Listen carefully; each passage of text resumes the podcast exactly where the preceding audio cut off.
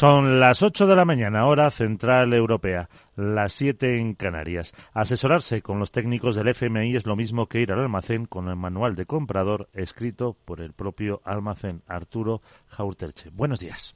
Renfe les ofrece esta sección.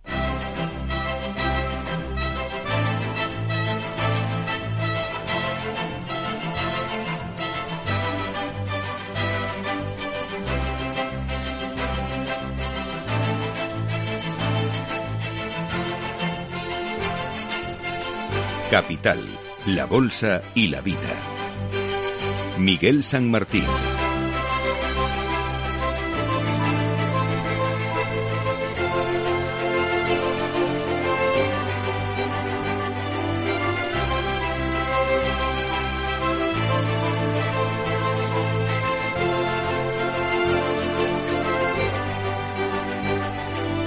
Viernes 29 de diciembre de 2023 en 59 minutos. Conoceremos, se supone, si Pedro Sánchez no se retrasa, quién será el sustituto o sustituta de Nadia Calviño al frente del Ministerio de Economía y también, a lo mejor, al frente de la vicepresidencia primera del Ejecutivo. También a esa hora conoceremos el IPC de diciembre, es el eh, provisional, el dato adelantado, el eh, definitivo.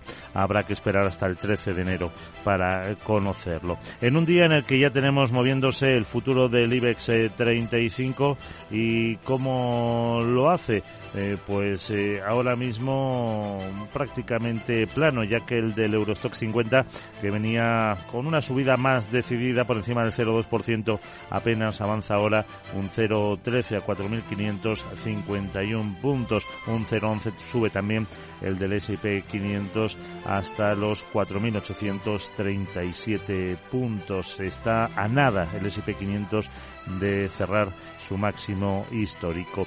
En, las bolsas de Asia hemos visto recorte en el índice Nikkei de Tokio, subida en Shanghai del 0,8% y recorte del 0,3% para el Hansen de Hong Kong con el euro dólar, según las pantallas de XTV, subiendo otra vez a 10 eh, a 1,1071 y con el eh, oro eh, también con ligeras eh, bajadas hasta 2.081 dólares en la once. Todo esto en una mañana en la que tenemos que estar pendientes, como no, de la guerra en Gaza, de lo que pasa en Ucrania y también de Argentina. Todo ello se lo contamos ahora en las noticias capitales.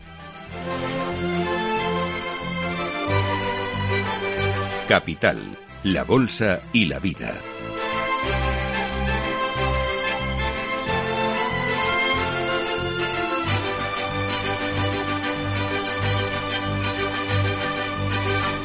Renfe les ha ofrecido esta sección. Tío, ya estoy en el tren. A ver si tengo suerte y llego tarde, ya sabes. 30 minutillos y me ahorro el billete. No creo que en media hora me pierda mucho allá en el pueblo. Como mucho al Paco contando por enésima vez cómo conoció a la Juani. Con el compromiso Renfe de puntualidad, si tu tren AVE se retrasa más de 15 minutos, te devolvemos el 50% y el 100% si se retrasa más de 30. Normal que alguno prefiera llegar tarde. Nadie te da más. No todos los trenes son como Renfe. Renfe, tu tren. El broker CMC Markets patrocina las noticias del día. Y en 56 minutos ya se supone que se va a conocer quién eh, va a sustituir por parte del presidente del gobierno Pedro Sánchez al frente del Ministerio de Economía de Nadia Calviño. Laura Blanco, buenos días. Buenos días. Está bien se supone porque es habitual que Sánchez salga con retraso. Pero Una hora. En principio, a las 9 de la mañana, el presidente del gobierno, Pedro Sánchez, anuncia el nombre de sustituto o sustituta al frente de Economía de Nadia Calviño, que toma posesión de su cargo como presidenta del Banco Europeo de Inversiones el 1 de enero y que deja también vacante la vicepresidencia primera, potestad del propio presidente del Gobierno que ha agradecido los servicios de Nadia Calviño. Querida Nadia, eh, quiero decirte que tu liderazgo ha sido clave en los logros de este Gobierno en un tiempo muy difícil, muy difícil. España creo que es más competitiva, más próspera y más justa. Has aportado rigor, brillantez, audacia a la política económica de este Ejecutivo y por ello te vamos a estar eternamente agradecidos. De la gestión de Nadia Calviño y también de los posibles sustitutos. Hablaremos en unos minutos con Emilio González, profesor de Economía de Comillas y CADE, y lo comentaremos en tertulia con Antonio Sanabria, con Carmen Morales y con Gonzalo Garnica. Esto sí será puntual. El INE no falla. A las 9 de la mañana publica el dato adelantado del IPC de diciembre para el que se espera una estabilización. Después de que en noviembre la inflación interanual se moderase tres décimas al 3,2% por el abaratamiento de carburantes y de los paquetes turísticos. También hoy viernes se conoce como cierra 2023 el Euribor a 12 meses, indicador de referencia para calcular hipotecas a tipo variable, aunque se ha reducido en estos últimos dos meses, sigue por encima del nivel que tenía a cierre de 2023 y encarecerá las cuotas de quienes tengan que revisar su hipoteca con el dato de diciembre. Y sí parece que sigue la huelga del Handling Iberia los días 5, 6, 7 y 8 de enero. En pleno fin de semana de la festividad de Reyes, después de que el acto de mediación celebrado ayer haya terminado sin acuerdo, Iberia lamenta la negativa de los sindicatos a desconvocar la huelga, reitera su disposición al diálogo, advierte que para poder avanzar en cualquier tipo de negociación hay que desconvocar paros que van a causar un daño, dice innecesario injustificado, a los viajeros. La aerolínea insiste en que el convenio del sector garantiza que todos los puestos de trabajo y las condiciones salariales y extrasalariales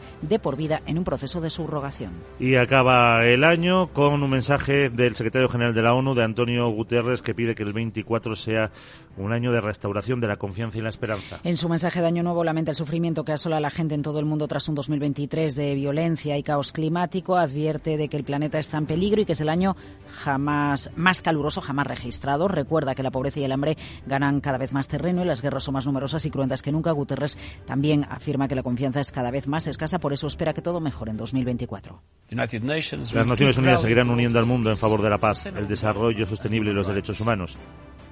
Decidámonos a hacer de 2024 un año de creación de confianza y esperanza en todo lo que podamos lograr juntos. Les deseo un feliz y pacífico año nuevo. A las 8 y 7, hora antes en Canarias, momento para conocer la agenda del día. Sarabot, ¿qué tal? Muy buenos días, yo lo sé, tú lo sabes, nosotros sabemos que... El nombre. Y en la última agendita de 2023 te cuento que en menos de una hora en España el Instituto Nacional de Estadística publica el dato adelantado del índice de precios de consumo de diciembre y las cuentas trimestrales no financieras de los sectores institucionales del tercer trimestre de 2023. También se publica el IPC en Portugal. En el Reino Unido se difunde el índice Nationwide de precios de la vivienda de octubre y en Estados Unidos tendremos el PMI de Chicago. Miguel vamos a escuchar ahora al profesor Emilio González para que nos hable de quién puede ser el sucesor o sucesora de Nadia aunque ya sabes que hay una candidata robota que está disponible, ¿no? Bueno a ver si estoy en la quiniela y cierro así el guiar, aunque, ahora que lo pienso, para eso hay que trabajar mucho, ¿no? Uy uy uy no sé si me interesa, mejor me voy ya no me vaya a oír Pedro, así que... Jeje, os dejo. Feliz año. Feliz año, Sara. Hasta el martes. El broker CMC Markets ha patrocinado las noticias del día. A las 8 y 8 conocemos cómo se circula por las eh, carreteras del país. Eh, nos vamos hasta la DGT. Jaime Orejón, ¿qué tal? Muy buenos días. Muy buenos días. A esta hora, afortunadamente, situación fluida y cómoda en toda la red de carreteras del país. No hay ninguna incidencia que complique la circulación, aunque eso sí, como siempre, desde la Dirección General de Tráfico pedimos mucha precaución al volante.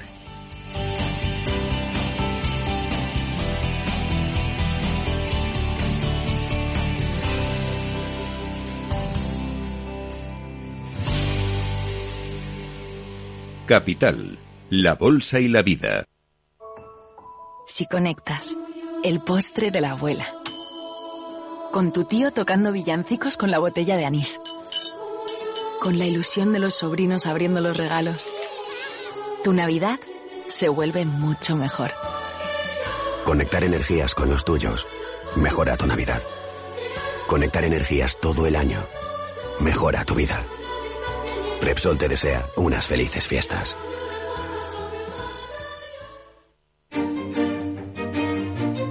Valor Salud. Tiempo de salud. Su actualidad, sus personas, sus empresas. Todos los viernes a las 10 de la mañana en Capital Radio, con Francisco García Cabello.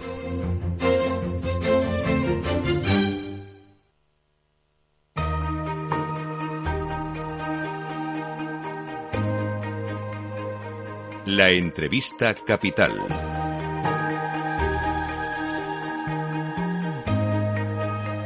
Miguel San Martín. ¿Quién será el nuevo ministro de Economía? Pues eh, todavía no se sabe. En eh, más o menos una horita, con una declaración institucional, conoceremos el nombre, pero también vamos a ver un poco balance de cómo han sido los eh, cinco años de Nadia Calviño al frente del ministerio. pues desde que la nombró Pedro Sánchez, ha sido una de las pocas que han continuado en el cargo. De todo ello vamos a hablar con Emilio González, profesor de Economía de Comillas y CADE. Emilio, ¿qué tal? Muy buenos días. Hola, muy buenos días, Miguel. Eh, justo eh, saltan ahora eh, algunos, algunas informaciones, por ejemplo, en la web de la cadena SER, de que María Jesús Montero va a ser vicepresidenta primera. ¿Eso nos puede dar alguna pista de algo, Emilio? Bueno, de confirmarse la noticia, la pista que nos da es un intento de continuidad en la política económica, puesto que en general había bastante acuerdo entre Nadia Calviño y María Jesús Montero y tratar de frenar en ese sentido pues todas las presiones para más gasto y para una política económica eh, más desordenada como están haciendo desde Sumar encabezados por Yolanda Díaz. Así que podemos hablar de un intento de continuismo. Lo único que sucede es que María Jesús Montero, su nivel de cualificación y de capacidad no es tan alto como el que ha venido, como el que manifiesta Nadia Calviño, pues eh, no solamente pues por profesión, sino por lo que hemos visto también en el ejercicio del ministerio. Entonces podemos decir que continuismo y tratar de frenar en ese sentido pues las presiones de gasto y de una política económica de un signo distinto por parte de Sumar. Eh, María Jesús Montero, de hecho, si no recuerdo mal, era o es médico, eh, fue consejera de, Sanidad en la Junta de Andalucía en la época de Griñán. después de Hacienda. Eso, Griñán, luego Hacienda y así pasó al gobierno. Entonces, mm, ¿qué perfil o por dónde pueden ir los tiros del el nuevo ministro o ministra? Aunque ahora a lo mejor al nombrarla a María Jesús Montero como vicepresidenta primera, si se confirma, puede que sea un hombre el que lleve a cargo la economía. Eh, surgían los nombres de Gonzalo García Andrés, eh, Carlos Cuerpo, Ubide incluso eh, Escribá, que ahora es ministro de Transición Digital o Transformación Digital, eh, que era una competencia que antes tenía eh, en la anterior legislatura la propia Nadia Calviño. Bueno, yo creo que lo primero que significa el elevar a María Jesús Montero al rango de vicepresidenta del Gobierno es la importancia que tiene que dar este Gobierno necesariamente al ajuste presupuestario. ¿Por qué? Bueno, pues porque ya el Banco Central Europeo no va a comprar la nueva deuda que emita el Gobierno, porque tampoco está refinanciando el 100% de la que ya ha emitido, porque además con las nuevas reglas fiscales de la Unión Europea, eh, teniendo un déficit superior al 3% del PIB, pues la obligación de un ajuste y de un ajuste rápido es muchísimo más importante y, por tanto, va a predominar en ese sentido todo lo que tenga que ver con la política presupuestaria, sobre todo pues teniendo en cuenta también que todo esto se produce en una tendencia de medio plazo de desaceleración de la economía, de desaceleración del crecimiento del empleo, incluso de en algunos tramos ya de aumento del aumento del paro y especialmente bueno pues con medidas que se han ido adoptando desde el punto de vista eh, laboral y en ese sentido pues eh, tener que gestionar un presupuesto en el que necesariamente van a tener que reducir eh, el déficit público por la vía del gasto, porque los impuestos no dan de momento eh, mucho más de sí, implica, el, eh, yo creo que explica bastante bien el hecho de que se nombre a María Jesús Montero vicepresidenta del Gobierno en el sentido de poder imponer esa disciplina presupuestaria que se le va a exigir a España, porque de no hacerlo, por lo que ya sabemos que va a venir a lo largo del próximo año, va a ser eh, el aumento de la prima de riesgo hasta niveles que podrían ser eh, preocupantes, que es lo último que quiere el gobierno que, suceda, porque además hay bastantes presiones desde Europa precisamente también para que España recorte gasto, ajuste y empiece a reducir la deuda pública por el riesgo que puede suponer para el conjunto de la zona euro. Aunque eh, los presupuestos que se mandaban a Bruselas, Emilio, em, estaban ahí, ahí, justitos con ese déficit del 3%, así que no sé si con... Ya, ya, pero estaban justitos, pero después de estar justitos han pasado dos cosas. Primero, las nuevas reglas fiscales de la Unión Europea que han venido después y que, por tanto, ahora habrá que ajustarlo un poco, pero en segundo lugar, lo que estamos viendo en, la última parte del año es, eh, digamos, todo un aumento de partidas de gasto público, a pesar de que vamos encaminados a una prórroga a presupuestos del año, para el año que para el año que viene. Entonces, ahí eh, mm, está apareciendo un doble juego, es decir, unos números que contenten a Bruselas, pero una realidad que después es distinta a lo que exige la pertenencia en la Unión Europea. Y en ese sentido, eh, Nadia Calviño tenía la capacidad eh, de negociar y de lidiar con Bruselas y es la importancia también que está dando el presidente del Gobierno al colocar a María Jesús Montero como vicepresidenta del Gobierno, en el sentido de que la prioridad es la cuestión presupuestaria, en parte por el ajuste, pero en parte también porque hay que tratar con Bruselas, porque hasta ahora están aguantando el crecimiento económico sobre la base de la multiplicación del gasto público, pero también están aguantando el electorado del Partido Socialista sobre la base de la multiplicación del gasto público en determinados nichos que son los que han acabado votando a Pedro a Pedro Sánchez. Y eso le unimos también todos los compromisos que está adquiriendo de condonación de deuda a las comunidades autónomas, de más gasto público en, eh, Cataluña, etcétera, evidentemente la cuestión presupuestaria va a ser el motivo fundamental, al menos de esta primera parte de la legislatura, y de ahí eh, que no resulte descabellado que María Jesús Montero, como ministra de Hacienda, pase a encabezar el gobierno, en, la parte del gobierno económico Efectivamente, porque vicepresidenta. ¿Cómo vi un poco la prórroga de esas eh, medidas que anunciaba tras el Consejo de Ministros el pasado miércoles? ¿Pueden también eh, hacer peligrar un, un, poco ese objetivo de déficit del 3%? Porque, claro, hasta la IREF, el Banco Central Europeo, recomendaban que se eliminaran. En parte se se quitan, eh, también se sube el IVA, puede haber más recaudación, pero ojo, la mitad del IVA también eh, tiene que ir a las eh, comunidades autónomas. Bueno, a ver, esa es una cuestión que es compleja y que ya demuestra también que los márgenes que tiene este gobierno para gastar son bastante limitados en el sentido en el que en, el, en, las medidas de decreto se han quedado fuera cosas como la gratuidad del transporte para jóvenes y mayores, etcétera, porque implicaban más compromisos de gasto cuando el gobierno no ha querido. Y ahí pues eh, eh, ha habido una serie de cuestiones que han reflejado el debate importante que había como por ejemplo pues en la resistencia a ampliar el, eh, el descuento en el precio del abono transporte que al final ha entrado a última hora porque implicaba más medidas de gasto. Entonces, en ese sentido, lo que se refleja son las tensiones que está sufriendo el gobierno, las presiones que está sufriendo el gobierno por parte de la Unión Europea para empezar a poner en orden eh, las, las cuentas públicas, ¿no?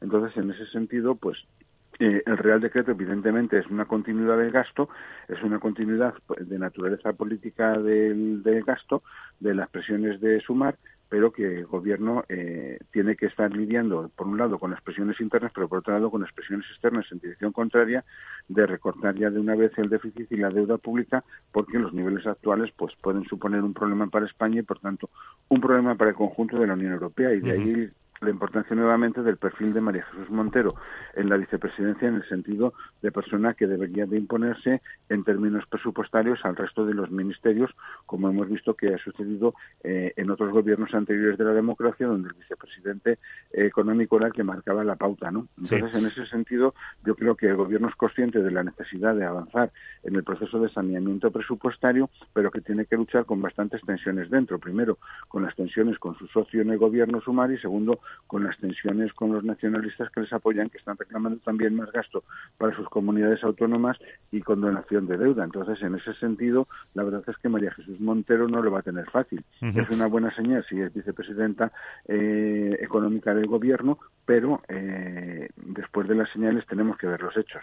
Dos cuestiones rápidas, Emilio, eh, con, con respuestas más o menos concisas para, uno, ¿Qué balance hace de el del bueno de los eh, cinco años de, Nadia Calviño? Se puede decir que ha ido de más un poco a menos también eh, intentando luchar con esas presiones de por la parte de más a la izquierda del PSOE.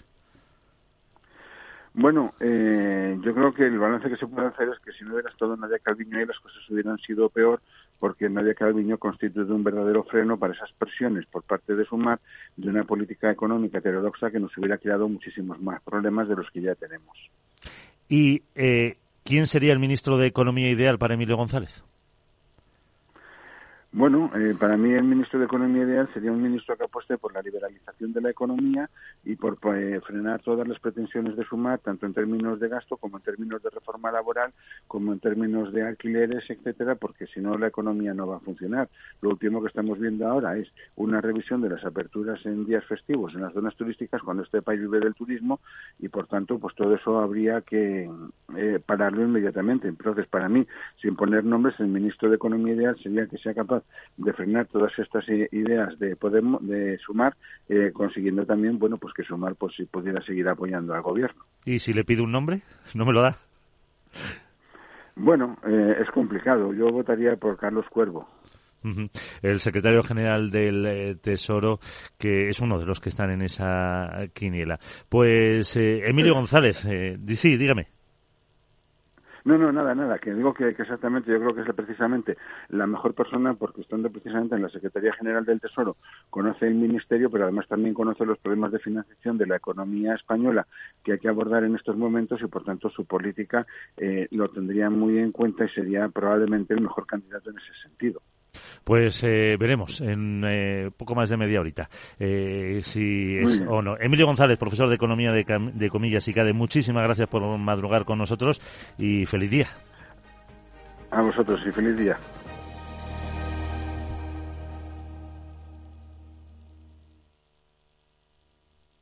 Lauri, decidido. La despedida la hacemos en Gandía. Prepara el bikini. Lauri, que en Gandía vive el ex de Jesse. Que nos vamos a Málaga. Lauri, que no. Quedan mal tiempo. A Bilbao, pinchos y party. Lauri, una cosita, que al final es despedida conjunta. Te hago administradora del grupo que no puedo más. En Renfe tenemos más de 1500 destinos para que siempre puedas llegar a donde quieras llegar. Nadie te da más. No todos los trenes son como Renfe. Renfe, tu tren. Si quieres conocer mejor las empresas con las que trabajas, empieza por Informa. Compruébalo con tres informes gratis, el nuestro para que nos conozcas más y los dos que tú elijas para tu negocio. Solicítalos ya en Informa.es. Informa, líder en información empresarial. Los viernes en Capital Radio te proponemos descubrir y comprender las estrategias de empresas con éxito que servirán de inspiración y ejemplo para la tuya. Escucha Metaempresas, un programa presentado por Andrés Arenas con la presencia y los consejos de expertos en distintas áreas y profesores de reconocida trayectoria. Todos los viernes a las siete y media de la tarde, Metaempresas, Capital Radio.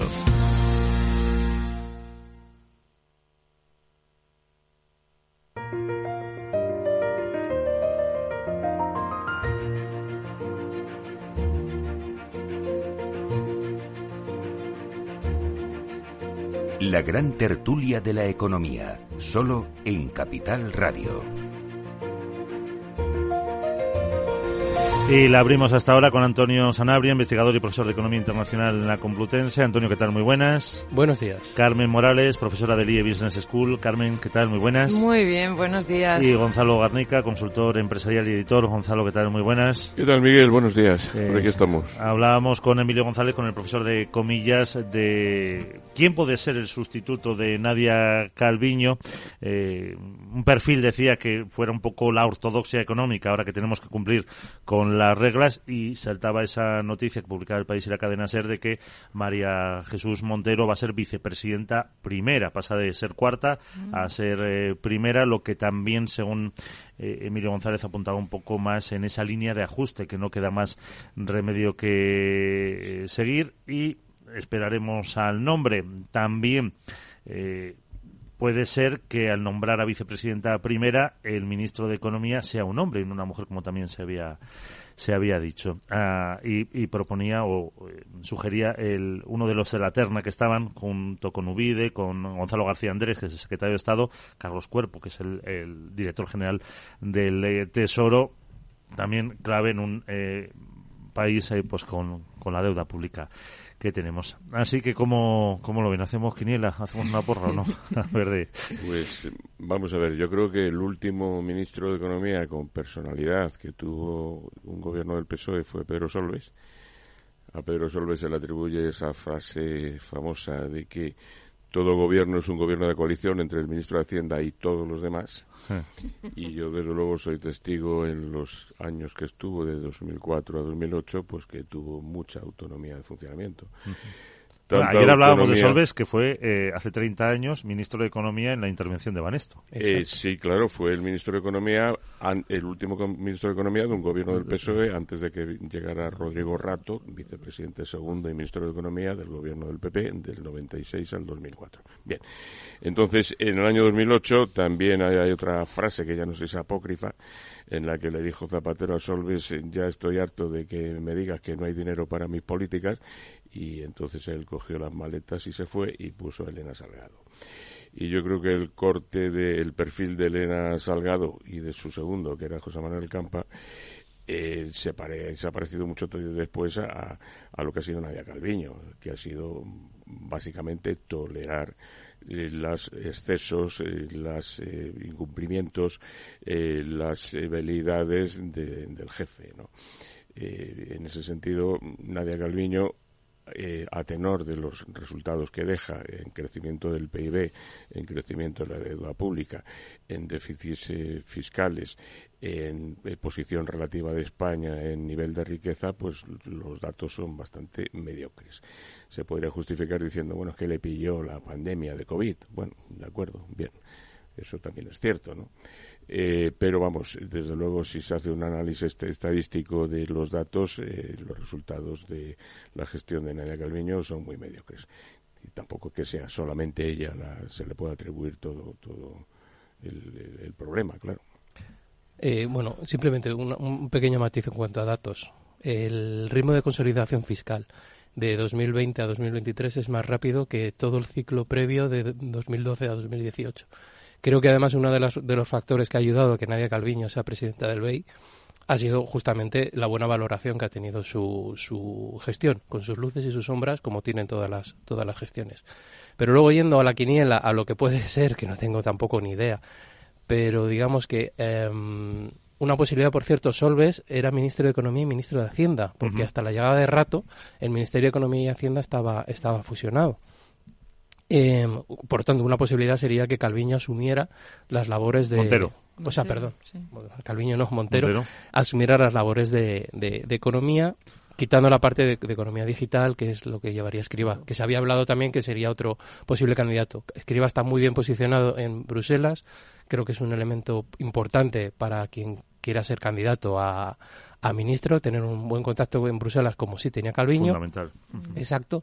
Pero Escriba yo creo que le pierde un poco su, su proyección pública, su gestión, digamos, eh, de la comunicación. Aunque eh, da mucho salseo a la mm, prensa, porque es una persona muy activa en redes y demás, eh, pero bueno, yo mi apuesta personal sería, pero eso, por tirar la quiniela, eh, sería Ángel Ubide, porque creo que combina muy bien la faceta técnica con la faceta, digamos, de pragmatismo y saber entender muy bien un contexto tan volátil como el que, el que estamos teniendo. Pero hay otros nombres Incluso el propio Campas, uno de los que, ha salido también en las quinielas. Parece que no, porque claro, tendría que dejar, está en la EVA, exacto, y entonces sería, sería más perder un puesto de España en sería Más problemática. Sería más fácil, por ejemplo, Carlos Cuerpo, eh, bueno, o... Sí, Ángel Ubido, Gonzalo García Andrés son los tres. Y luego Gonzalo García, que además, bueno, pues añade el hecho de que, es una buena persona, con lo cual siempre, siempre es una, es una cualidad escasa eh, en, política y economía y en economía. Carmen. Interesante. Eh, bueno, lo sabremos dentro de una hora, ¿no? O sea, estamos haciendo aquí la quiniela. Ah, pues eh, sí, sí, no, no, no, es, fabuloso. hablando de lo que comentabas al principio, este, yo estaba en una empresa de la corporación Banesto cuando hace 30 años mm, se dio, oh. ¿no? Salió todo el, notición y pensábamos, estábamos convencidos de que era la, la inocentada del día. Es que, claro, cuando Internet no era mm, para nada lo que es ahora, de hecho no se manejaba, ¿no? Así que no, no, sí, hablando de volatilidad, ¿no? También y de, y de sorpresa, sí. Sí, bueno, em, realmente ahora la situación, o sea, la quiniela de los posibles candidatos, candidatas, todos estos equilibrios, ¿no? Europa, o sea, el posicionamiento de Europa, el, el tema de el, el, género, ¿no? Que es algo que efectivamente ahora ya, además, eh, pues, pues forma parte de todos los, los componentes ¿no? a la hora de elegir candidatos y, mantener equilibrios dentro de los gabinetes, cosa que antes efectivamente tampoco era una consideración. ¿no? O sea que esto es, esto es eh, útil y necesario.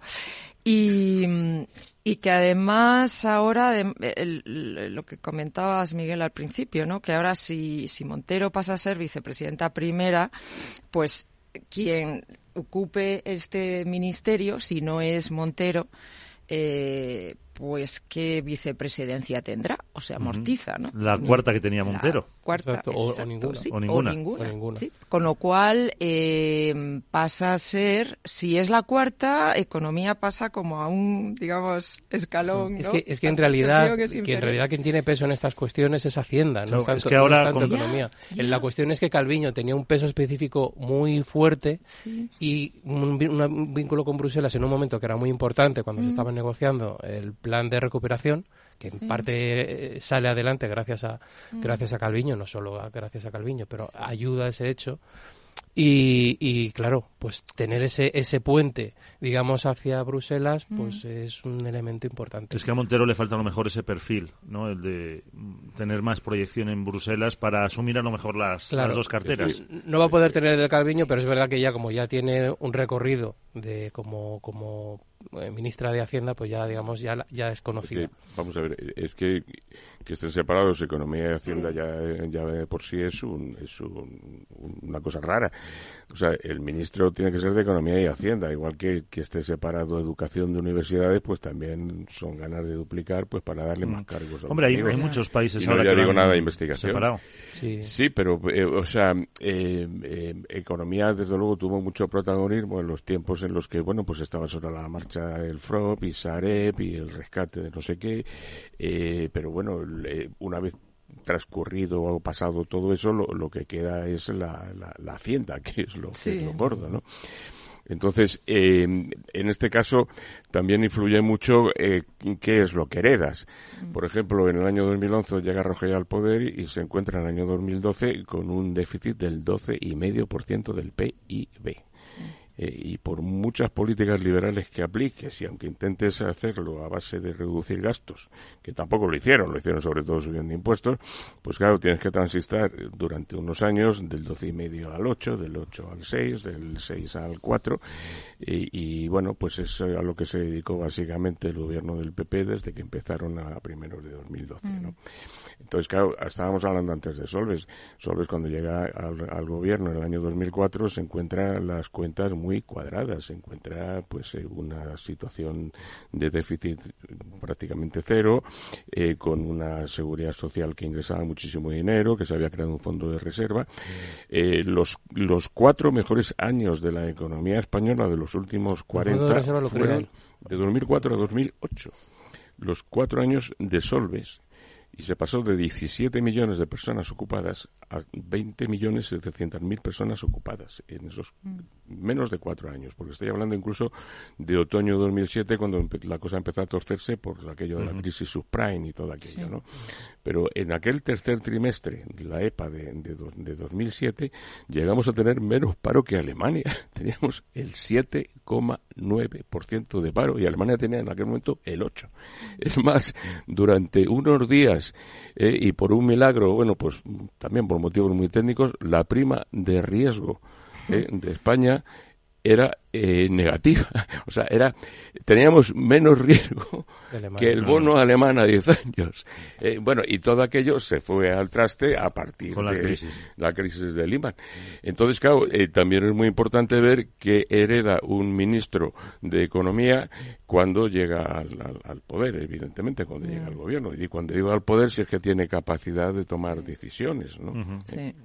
También están, bueno, todavía uno de los grandes eh, temas del Ministerio de Economía es lo de los, los fondos, ¿no? Next Generation y qué pasa con ellos y el reparto que se haga, etcétera, ¿no? Eso es eso es lo que lo que tiene también por delante. Sí, aunque quien lleva los fondos en realidad es Hacienda.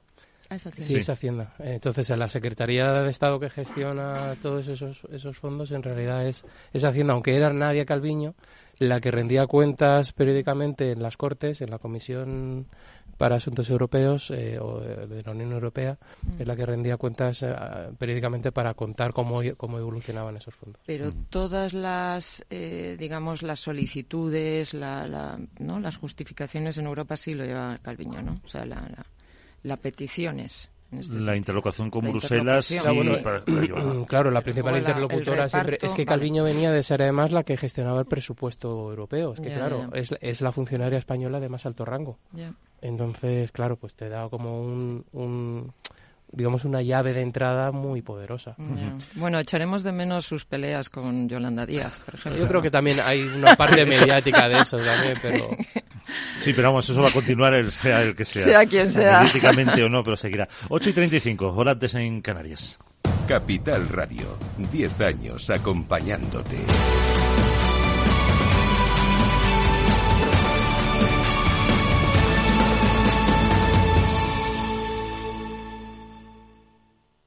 Un beso. Otro para ti. Te mando un beso. Nunca nos habíamos dado tantos besos como en los últimos 100 años.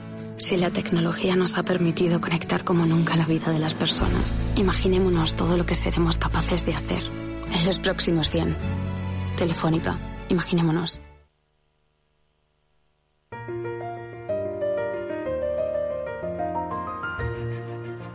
La gran tertulia de la economía, solo en Capital Radio.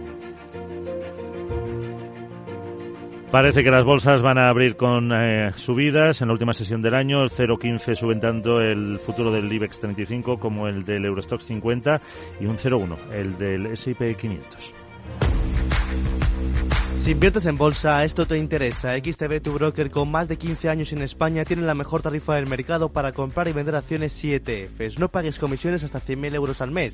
Si inviertes en bolsa o quieres empezar, más sencillo e imposible. Entras en xtb.es, abres una cuenta online y en menos de 5 minutos compra y vende acciones sin comisiones. Además, con atención al cliente las 24 horas del día. ¿A qué esperas? Miles de clientes ya confían en xtb.es. Un broker, muchas posibilidades. xtb.es. A partir de 100.000 euros al mes, la comisión es del 0,2%, mínimo 10 euros. Invertir implica riesgos.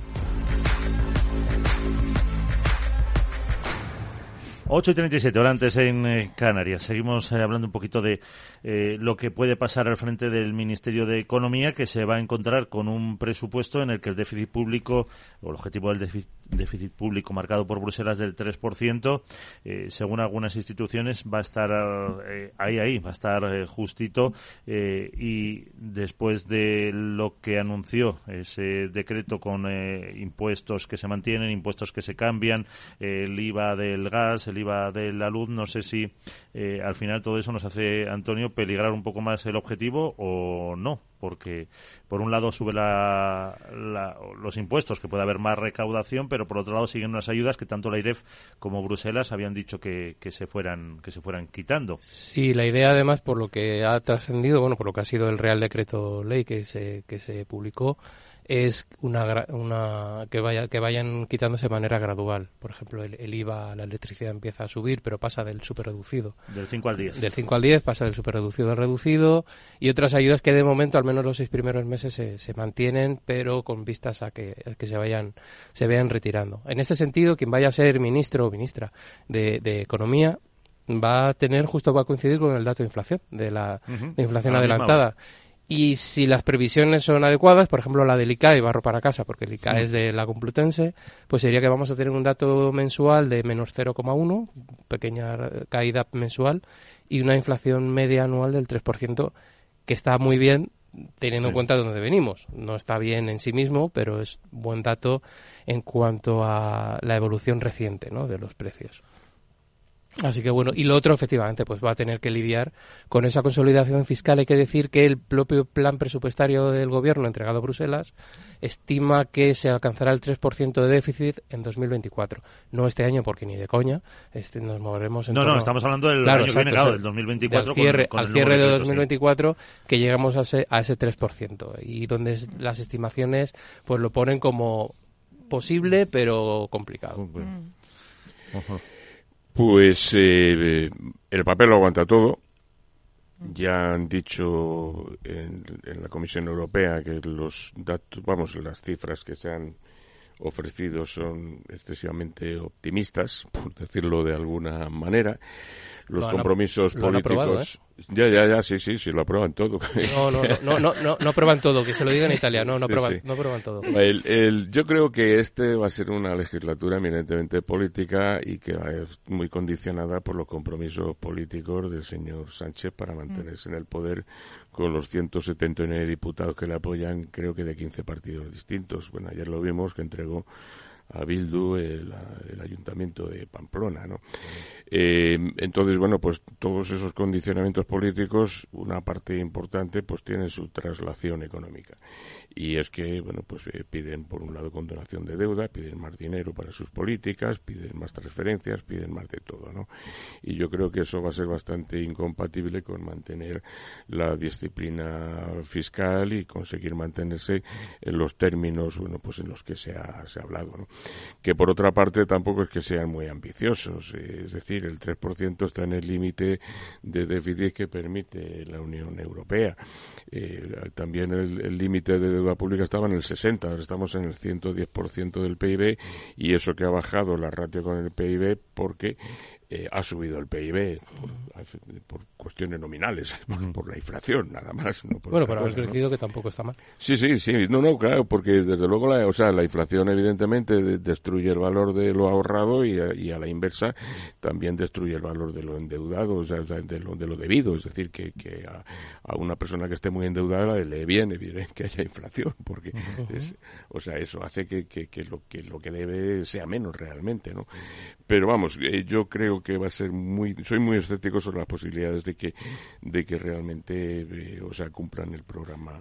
es así, Gonzalo, pero simplemente con un matiz, es que el PIB se calcula sobre el PIB real, no nominal el PIB. Eh, si lo miras sobre el PIB real, también se ha producido esa reducción de esa reducción de la deuda pública con respecto al PIB. Tanto si lo miras con un lado nominal como. Pero en, en, euros constantes o en. Si lo miras en euros constantes también, pero, la sencilla razón que tú lo explicabas perfectamente, porque has conseguido crecer.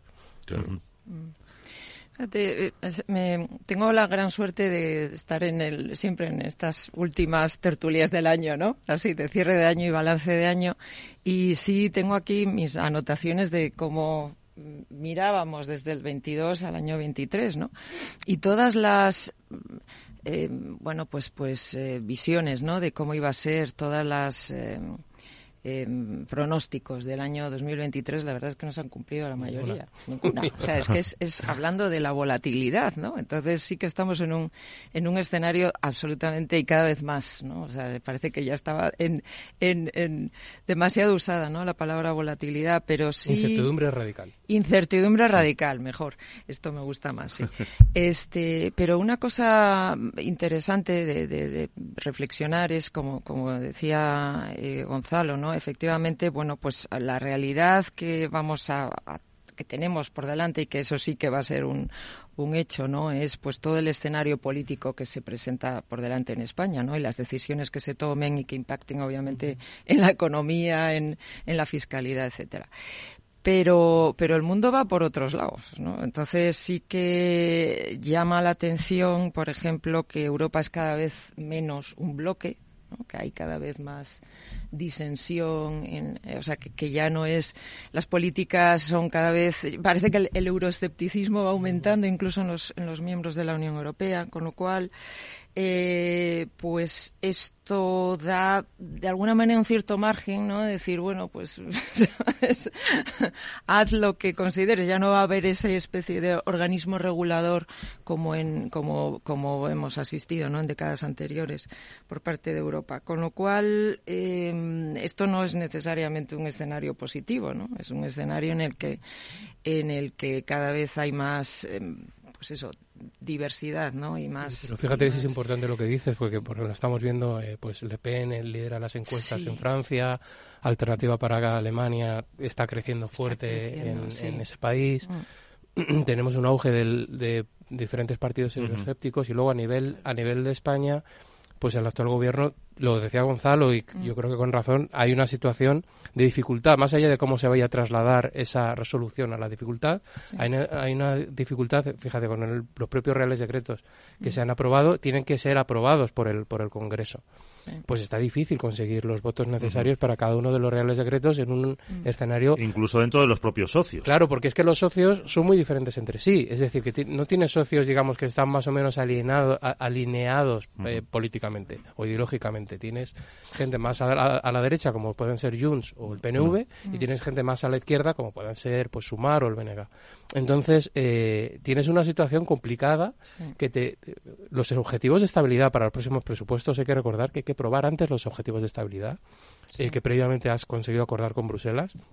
Tienen que pasar por la ley de estabilidad eh, de 2012, tienen que pasar por el Congreso y tienen que ser aprobados también por el Senado. El Senado tiene el PP mayoría absoluta.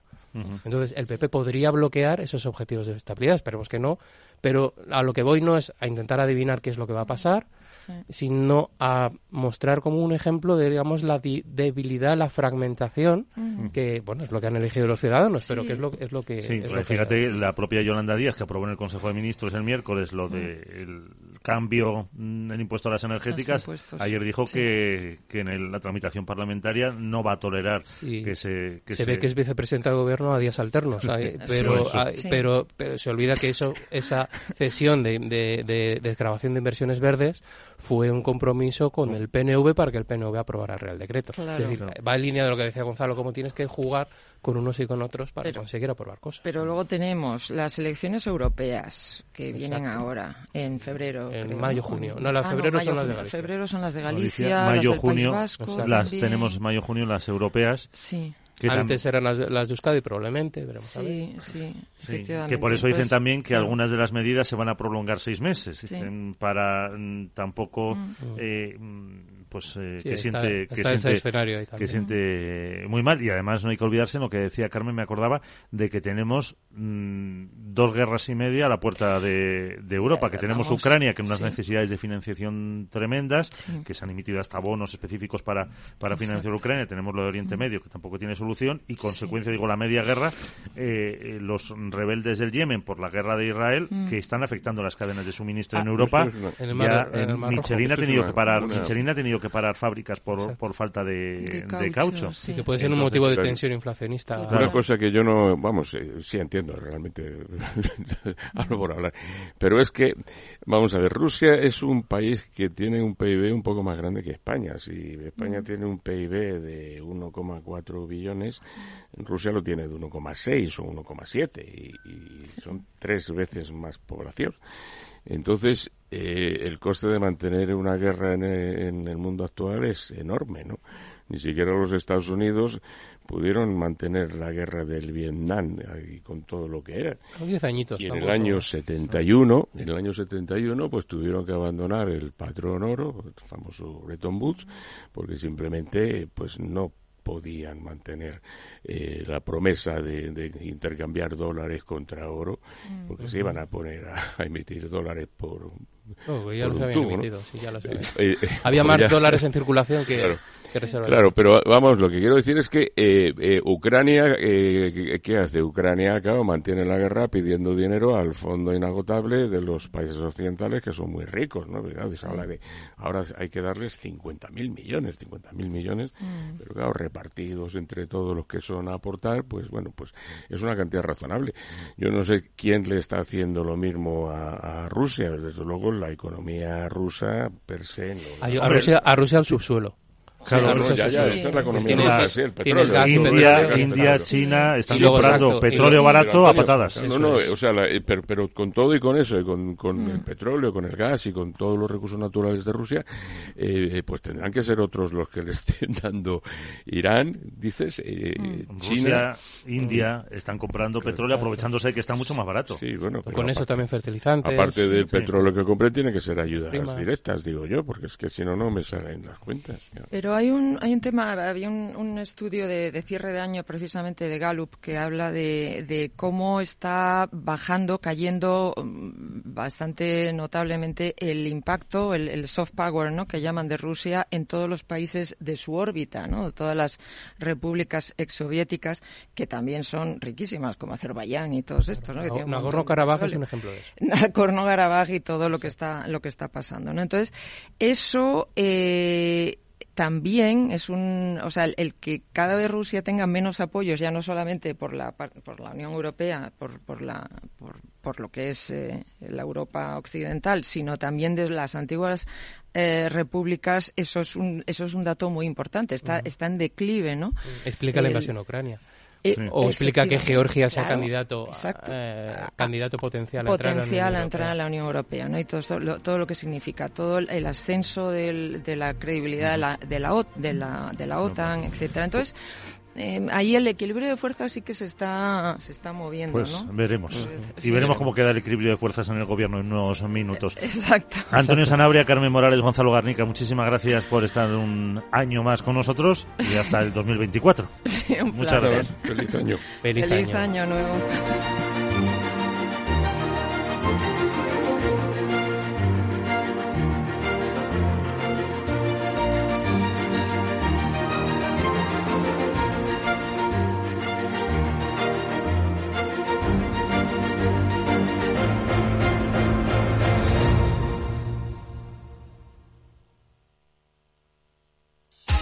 De PAM, 150 años de consistencia en gestión de fondos de inversión y mandatos. Optimiza tu cartera con nuestras especialidades en renta fija, renta variable e inmobiliario cotizado. Consulta de pamfans.com y a tu asesor financiero. De PAM, confianza y conocimiento.